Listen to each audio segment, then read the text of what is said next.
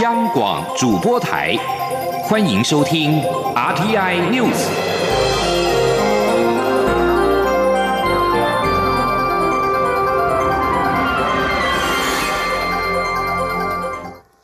各位好，我是主播王玉伟，欢迎收听这节央广主播台提供给您的 RTI News。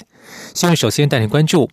印尼移工确诊武汉肺炎 （COVID-19） 的比例偏高，中央流行疫情指挥中心决定暂缓引进印尼移工两周，对台湾产业造成影响。劳动部长许明春今天表示，针对照顾人力需求，将媒合国内的照顾人员，并延长移工在台停留期限，以及协调卫福部长照资源来应应。前天记者王维婷的采访报道。台湾武汉肺炎境外移入确诊个案中，印尼移工确诊比例高。中央流行疫情指挥中心决定，自十二月四号到十七号暂缓引进印尼移工。由于印尼移工多数为家庭照护性质，暂缓引进恐怕会引爆看护危机。劳动部长许明春一号在立法院受访时表示，劳动部将采取三项措施，包括媒合国内照顾人员协助有需要的雇主，延长移工在台湾。停留期限和协调卫福部长照资源配合应应。许明春说：“第一个，好，我们可能会就是媒合哈国内的这些照护人员，好来协助我们的雇主。好，第二个也必要的话，我们就延延长这个移工的一个在台年限。好，另外也会来哈请卫福部这边的呃长照资源哈来配合应应。”经济部长王美花受访时表示，印尼移工七成是家庭照护，三成进入产业界，例如金属加工和食品业。他表示，短期暂缓引进，产业界将减少三百到四百名人力。经济部将协助媒合其他国家的移工和本劳，同时也会询问各产业工会，如有紧急人力缺口，经济部会协助洽劳动部协助。媒体追问，在印尼主张出国工作移工零付费政策的情况下，台湾暂缓引进移工是否会成为与印尼谈判的筹码？徐明春表示，这是两回事。劳动部持续透过外交部与印尼就零付费政策沟通，待资料收集齐全后，将与印尼协商。另外，劳动部也请外交部协助寻找新的移工来源国。中央广播电台记者王威婷采访报道。有立委担忧暂缓引进印尼移工，恐怕引爆看护缺工危机，要求看护工与工厂移工法规分开处理。对此，卫福部长陈时中今天表示，卫福部去年就已经发布相关指引，只要照护人力衔接中断，便可运用长照二点零政策。劳动部也表示，先前培训过的照护人力已经准备好进入劳动市场，解决雇主的问题。而在美猪议题方面，行政院长苏贞昌今天顺利站上备询台接受总质询。针对在野党强烈要求进口肉品应标示是否含有莱克多巴胺，苏贞昌接受台湾民众党立委张其禄质询时强调，他相信未来贩售美猪的厂商一定会标示，这是进口商的合意行为，政府乐观其成，也一定会逐批检验，明白标示，严格稽查，守护国人的健康。前天记者刘玉秋的。的采访报道。行政院长苏贞昌日前在立法院诸内脏之乱后，终于完成施政报告。而苏贞昌十二月一号上午近八点半再度赴立法院备询，在民进党团彻夜排班镇守议场大门下，一号的院会顺利开始。针对政府开放来住政策，苏贞昌在接受民众党立委张其禄质询时表示，台湾靠贸易立国，要与全世界做生意，不能锁国，必须加入 CPTPP。但 CPTPP 有十一个国家都接受。来猪，就连台湾最大的竞争对手韩国、日本也都接受来猪。台湾不能自外于世界，台美贸易障碍必须排除，但是一定会守护国人健康。虽然苏贞昌一再强调，针对进口的猪肉一定会逐批检验，明白标示，严格稽查，但张其路人质疑，美国农业部有施行公布不使用来剂的厂商，网站上也查得到资料。他认为肉品标示是否含来剂，并非政府。不想的那么困难，询问政府为何做不到。苏贞昌则说，政府可以用公权力来保障国人安全，说明在一定的标准下是安全的，但政府不能强制要求美国的肉品要标示。苏贞昌说，厂商要标示，这属商业行为，政府乐观其成，但政府不能强制，否则会被质疑排斥美国，有贸易障碍。那我们的厂商哈，如果要标示，这也都是自由。对我们的进口商，他要标示或他要选择进口哪种，其实这也是进口商的生意行为。所以这就是我刚才讲的，一个是政府的态度，我我只能这样讲。一个是商业的合意行为，这样我们不能叫他标，但我相信这些进口厂商跟未来真的有在卖美国猪的厂商，他一定会标。农委会主委陈其仲也说，美国是采自愿标示，这是一个市场机制，美国百分之百没有强制标示来记。陈其仲并说，台湾现在只有十三个国家的猪肉能进口到台湾，其中有九个是欧盟国家，不使用来记。中央广播电台记者刘秋采访报道。而在台湾对外关系方面。针对台湾与英国的关系，蔡英文总统今天接见英国在台办事处代表唐凯琳时表示，台英经贸合作持续提升，台湾已经是英国在亚太地区的第七大贸易伙伴。我方期望能够持续加强互动交流，打造更强固的贸易与投资关系。今天记者王兆坤的采访报道：英国驻台代表唐凯琳即将离任，蔡英文总统在总统府接见他时致辞表示。唐凯琳从二零一六年底来台后，经常到总统府交流，是互动非常密切的好朋友。总统代表政府与人民感谢唐凯琳对提升台英关系的贡献。总统指出，台英过去四年来在多项产业建立更多正式交流机制，包括智慧城市论坛、能源对话、农业对话，并有不少高层互访，让台英交流更为直接畅通。贸易关系方面也持续提升。台湾成为英国在亚太地区的第七大贸易伙伴。总统说：“上个月我们刚刚召开台英经贸对话会议，未来我们将继续打造更强固的贸易跟投资关系。”总统表示，英国首相强生提出的绿色经济振兴计划将是后疫情时代的主要动力。我方认同此观点，绿色与经济成长可以兼顾，而离岸风电产业正是台英近年来的合作重点。此外，英国明年将主办联合国气候变迁纲要公约缔约方大会，我方希望英国支持台湾参与。总统还指出，台英在今年加强合作对抗疫情，我方感谢英国支持台湾成功参与全球疫苗联盟高峰会，期待未来一起克服疫后时代的挑战。中央广播电台记者王兆坤台北采访报道。而在台日关系方面，日本驻台代表全玉泰来台就任满一年，他表示他跟台湾很有缘分，能够派驻台湾感到很幸福。全玉泰并且表示，他来台湾给自己的任务是尽最大努力协助台湾加入跨太平洋伙伴全面进步协定 （CPTPP）。全玉泰在去年十一月接任日本台湾交流协会台北事务所代表。他在接受中央社专访时表示，台湾与日本之间没有很大的分歧，共享民主、人权等价值。台湾是日本极为重要的伙伴。他说：“我到台湾来，给我自己的任务是尽最大的努力协助台湾加入 CPTPP，而日本目前是这个多边自由贸易协定的主导国家之一。”全玉泰说，日本与中国、韩国和东协十国等国家在十五号签署区域全面经济伙伴协定 （RCEP）。台湾政府推动新南向政策，想往东南亚发展，但是台湾最终没有加入 RCEP。他作为日本在台湾的代表，想为台湾的经济发展尽最大的努力。继续关注财经消息。劳动基金运用局今天公布最新收益，十月份劳动基金单月大亏了新台币四百四十一点二亿元，累计一到十月底收益为负的四百一十八点八亿元，收益率为负的百分之零点九八。不过，运用局强调，十一月在美国总统大选抵定，疫苗开发有好消息之下，国外市场回温。十一月单月截至二十七号为止，基金大赚两千三百亿元，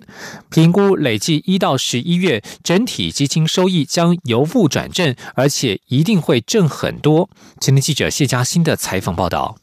劳动基金运用局一号指出，截至十月底，整体基金规模为四兆四千五百亿元，累计收益为负的四百一十八点八亿元，收益率则为负的百分之零点九八。运用局说明，十月份受全球 COVID-19 疫情反复，美国总统大选如火如荼进行，造成国际金融市场大幅震荡，劳动基金投资绩效受到短期影响，单月大亏四百四十一点二亿元。所幸十一月在美国大选底定，疫苗研发进度爆佳音的激励下，国际市场回温，国内外市场皆呈现上涨格局，整体基金十一月单月截至二十七号已大赚两千。三百亿元，十一月表现势必能够扳回一城。运用局副局长刘丽如说：“这个是单十一月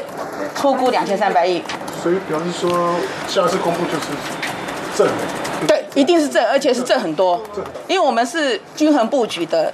海资产。针对外界质疑，近期台股表现好，但劳动基金截至十月底绩效不佳。运用局强调，十月份不确定因素仍多，使得基金表现不佳。但十一月这些因素消除，台股表现好，认为比较基础需有一致性才能做比较。运用局也说，劳动基金在国内外的配置比重各一半。单就国内股票投资来看，截至今年十月底，收益率百分之八点三，优于同期台股大盘的收益率百分之四点五八。中央广播电台记者谢嘉欣采访报道。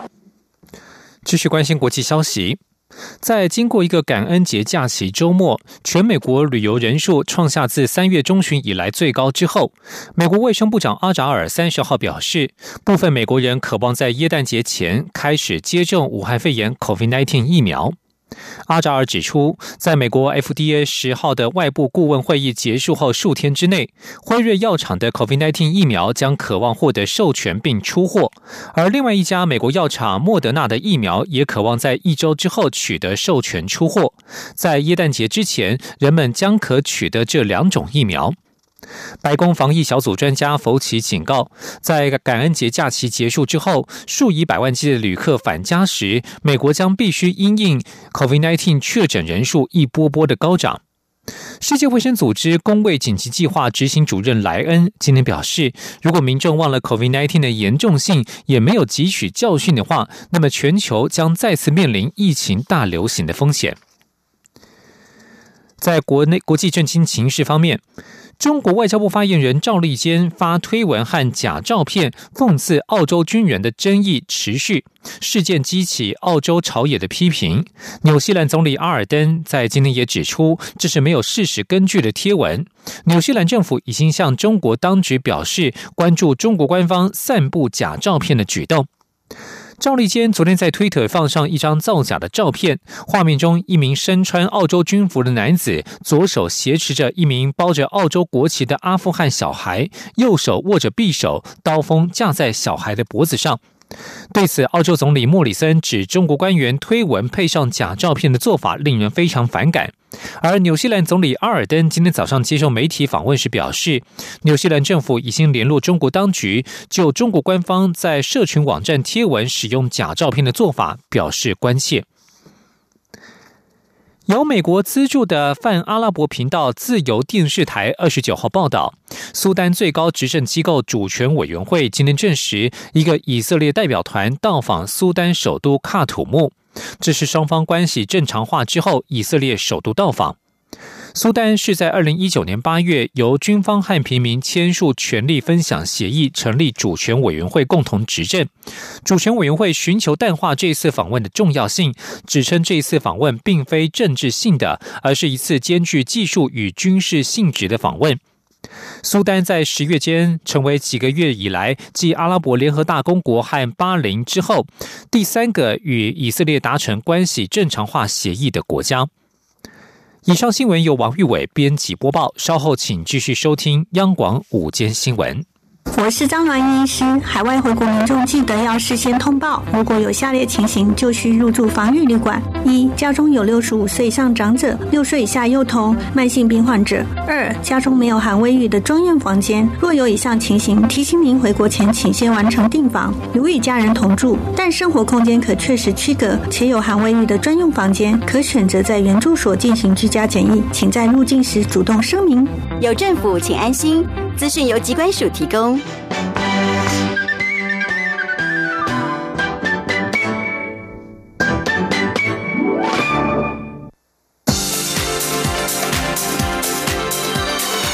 这里是中央广播电台台湾之音，欢迎继续收听新闻。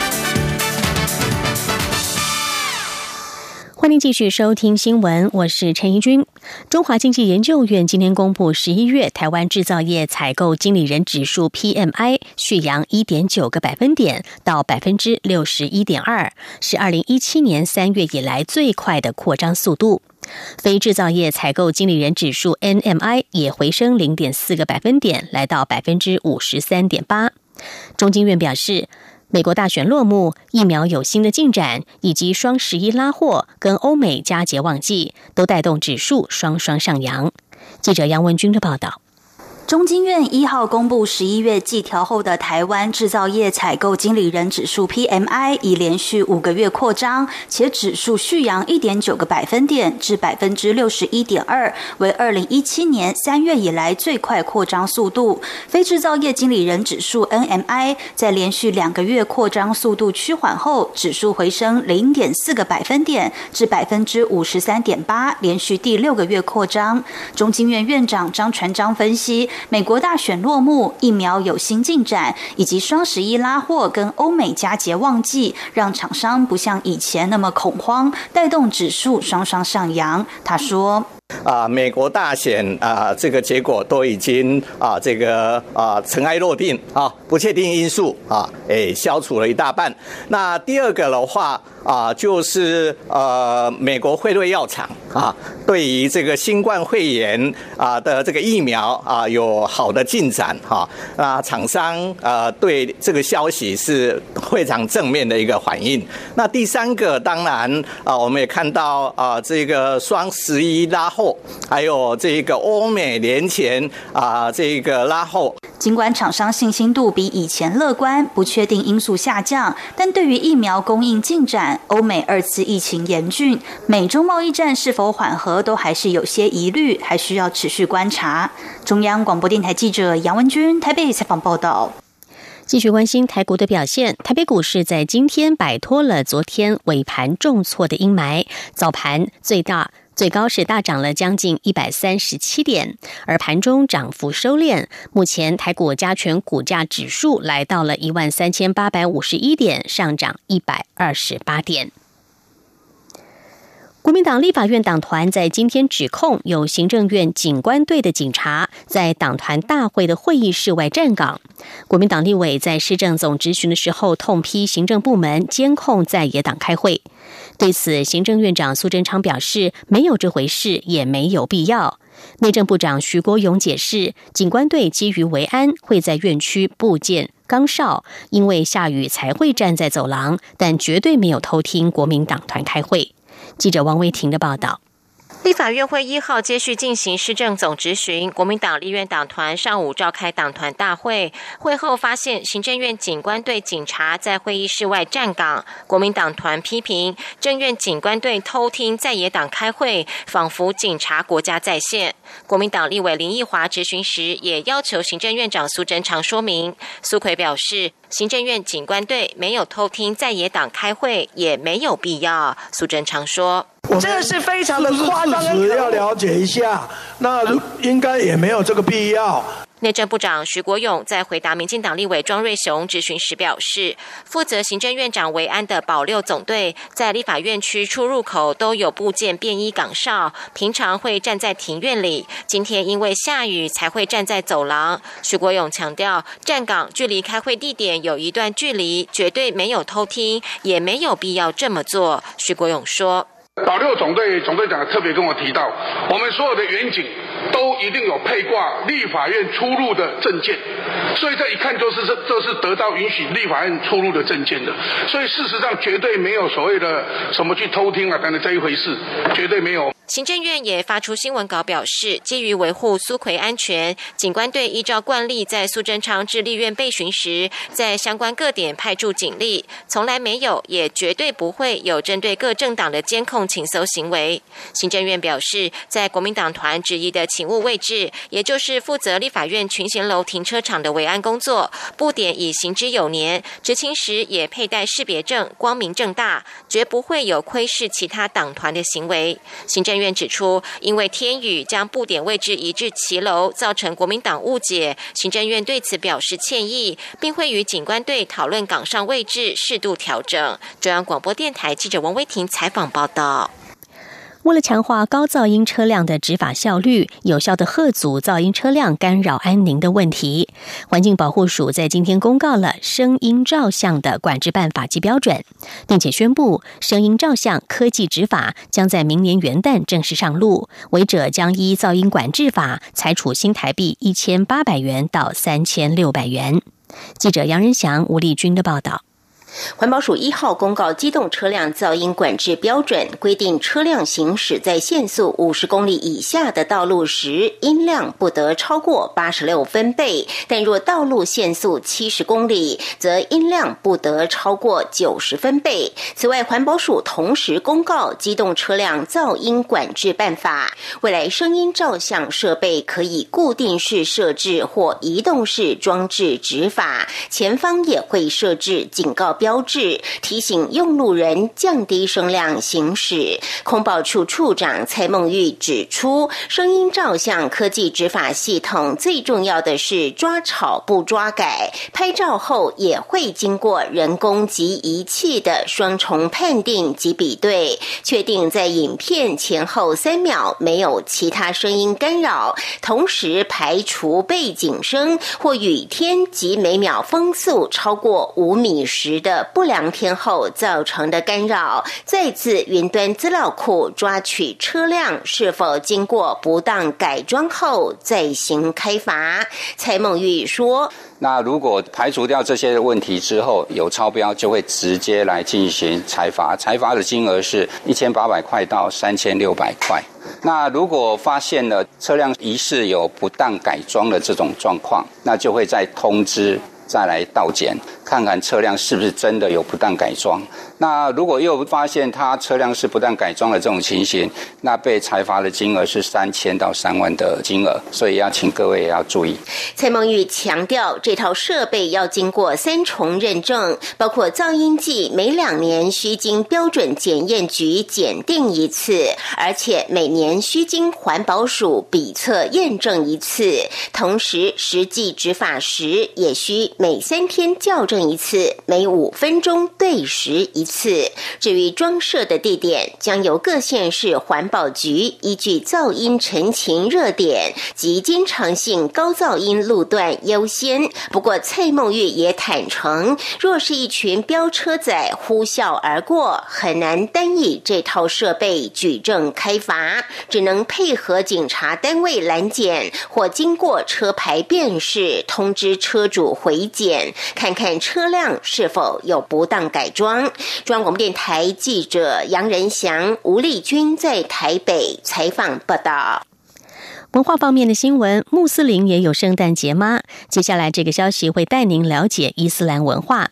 明道大学国际生纪念穆罕默德诞辰，发起了伊斯兰教圣季节为健康祈祷活动，邀请校内师生共同参与，体验圣季节将食物堆得像山一样高的文化，同时祈祷彼此健康平安。记者陈国维的报道。明道大学举办伊斯兰教圣祭节为健康祈祷活动。明道大学表示，圣祭节是纪念穆罕默德诞辰日的节日，如同台湾人熟知的妈祖 C 或是圣诞节。由于伊斯兰教历的计算方法与西洋年历不同，所以每年的圣祭节通常落在西洋年历的十月底或十一月初。今年受疫情影响，马来西亚及印尼等国家都将圣祭节的活动延后举行，校内则由国际生发起相。参观活动，邀师生们一同体验伊斯兰饮食与文化。气管系学生欧德伟表示，圣季节要把拜拜的水果和食物堆成山的形状，接着一起祈祷、阅读古兰经，并感恩阿拉祝福。在印尼圣季节叫毛利纳比。在这一天，我们会准备古农安，那个是山的意思。古农安有水果，然后饼干有食物，我们对跟山一样高。庆祝穆罕默德的生日，这一天还在圣节该该在节，是印尼三个重要的节日。在台湾读书，我们会想家，我们很学校办一起活动，然后我们很开心，也让家人知道我们在台湾过得很好。活动主办人来自印尼的辛蒂亚指出，圣季节和西方的圣诞节一样，在过节时城市里会有许多节庆布置，大家会到清真寺礼拜，听教长讲述穆罕默德的历史和建立伊斯兰教的过程，在一起用餐。小孩子也会收到糖果等甜食。相较于开斋节，圣季节的过节气氛比较欢乐。明道大学目前约有两百名穆斯林学生。欧德维说：“感谢学校尊重穆斯林文化，还。”设置祈祷室，学生餐厅也会标示食物内容有没有猪肉。国际学院的师生平时都会一起举办活动，分享各国好吃的食物，让他觉得在台湾读书充满温暖。中央广播电台记者陈国伟采访报道。继续关心国际消息，法国国民议会十一月二十号一度通过了执政党所提出的整体安全法，要惩戒恶意散布执法人员影像者。在二十一号，法国各地就有上万民众走上街头抗议新法严重损害了新闻自由与人民的知情权。随后，草案争议也越演越烈。二十八号，巴黎有将近五万人参与为自由而走游行，要求撤回法案，保障资讯自由。并且避免警察暴力。面对整体安全法排山倒海的抗议声浪，法国总统马克宏三十号亲上火线，召集政府与国会领袖商讨对策。据传会议当中，马克宏相当愤怒，要求重新改写饱受争议的第二十四条法规。根据法国媒体表示，这场会议的气氛非常凝重，也感受到马克宏隐忍的怒火。在会议结束之后，三位国会多数党团主席向媒体表示，将会共同从零开始改写最受争议的第二十四条法规。与会者还指出，在会议当中，马克宏的声音非常冷酷。最后，马克宏对与会者表示，希望很快能够看到具体成果。国际间力抗新一波的 COVID-19 疫情，各国也陆续展开更为紧缩的措施。像是土耳其的武汉肺炎累计通报病例已经突破了五十万例，单日病故人数连续九天创下新高。土耳其总统埃尔段三十号宣布周末全面封锁五十六小时，周间从深夜到清晨宵禁等措施。埃尔段十一月三十号晚间在内阁会议之后宣布，周五晚间九点到周一清晨五点全面封锁，周间从晚间九点到隔天清晨五点宵禁措施从十二月一号开始实施。埃尔段同时表示，土耳其十二月将开始进行武汉肺炎疫苗的接种，他们已经就第一阶段五千万剂完成签约，土耳其公民将可以免费施打。再看到美国的新型冠状病毒疫情未歇，住院人数激增，而加护病房也濒临超载。美国加州州长纽松三十号表示，可能将在未来两天寄出较为严格的防疫措施，也不排除再发布居家令。目前，加州人口最多的洛杉矶郡已经采取了这类行动，全天候禁止几乎所有不同家庭之间的聚会，从十一月三十号起为期至少三周。有鉴于全球今年都深受 COVID-19 疫情的影响，在美国词典界执牛耳地位的出版商维氏公司宣布，挑选出“大流行”为二零二零年度的代表字。一八三一年成立的维氏公司在官网上表示，“大流行”一词在网络字典搜寻的次数最多。文氏公司说，有时候一个字汇就可以定义一个时代，而在这个特别异常艰困的一年，符合写照的一个字汇立刻脱颖而出。此外，英国柯林斯字典日前则公布了二零二零年度代表字，封锁一字称霸。而随着疫情肆虐全球，这个字汇的使用频率也大幅增加。至于牛津英语大词典则表示，没有办法一如传统的选出单一年度代表字，而是改为探讨今年语言发展的有多快多深远。以上 T N News 由陈义军编辑播报，谢谢收听，这里是中央广播电台台湾之音。